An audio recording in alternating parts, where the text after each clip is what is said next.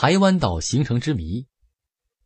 在有据可查的史料上，台湾这一名称的出现不过三百多年，但是史书证明两岸人民对台湾宝岛早有称呼。历史上对台湾的称呼有近十个，不同的称呼却反映了中华民族对台湾宝岛的关心和期待。在古老的中国出现国家机器时，就把中国划分为九州管理。记载这一史实的是中国最早的史书之一《尚书·禹贡篇》。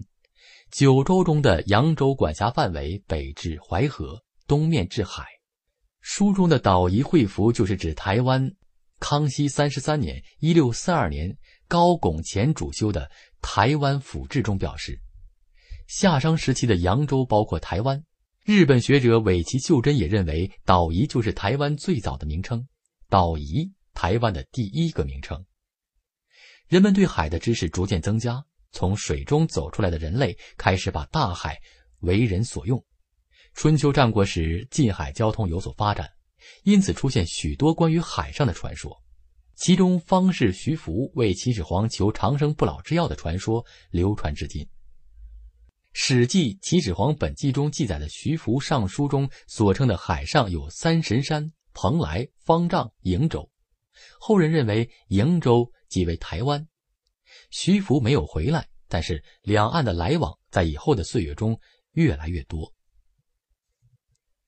美丽的台湾岛是中国第一大岛，面积约三点五八万平方千米。它是怎么形成的呢？地质学家普遍认为，台湾本属于东亚岛弧的一部分。当几亿年以前的地壳发生剧烈运动时，东亚大陆架一方面受到来自大陆方向的强大挤压力，另一方面又受到太平洋板块的阻抗，于是形成了东亚褶皱山系。当台湾部分的东亚褶皱山系露出海面时，就形成了东亚岛弧。东亚岛弧在以后的几千万年里多次发生造山运动、地壳运动，海水与陆地、山脉反复升起。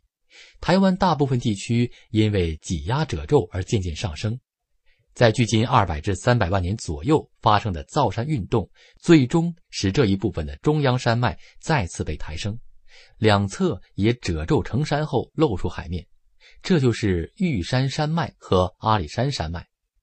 台湾岛的整体轮廓这时就已经形成了。有一种不同的看法认为。台湾部分本与大陆属于同一结构，它同大陆相连，也可能是大陆边缘的一个半岛。后来产生地壳运动，部分陆地下沉，就显出了台湾岛部分。为了坚持这种看法，有人还试图通过研究某些史前文化来证明，比如在台东长滨乡八仙洞发现了旧石器时代的文化遗址，出土了六千多件石制品。这些石制品与大陆同期出土的石制品没有多少差别。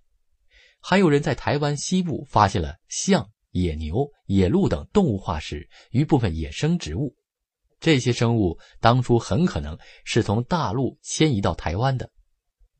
不管究竟是哪一种原因，这两种观点都将为解开台湾岛的形成之谜提供参考。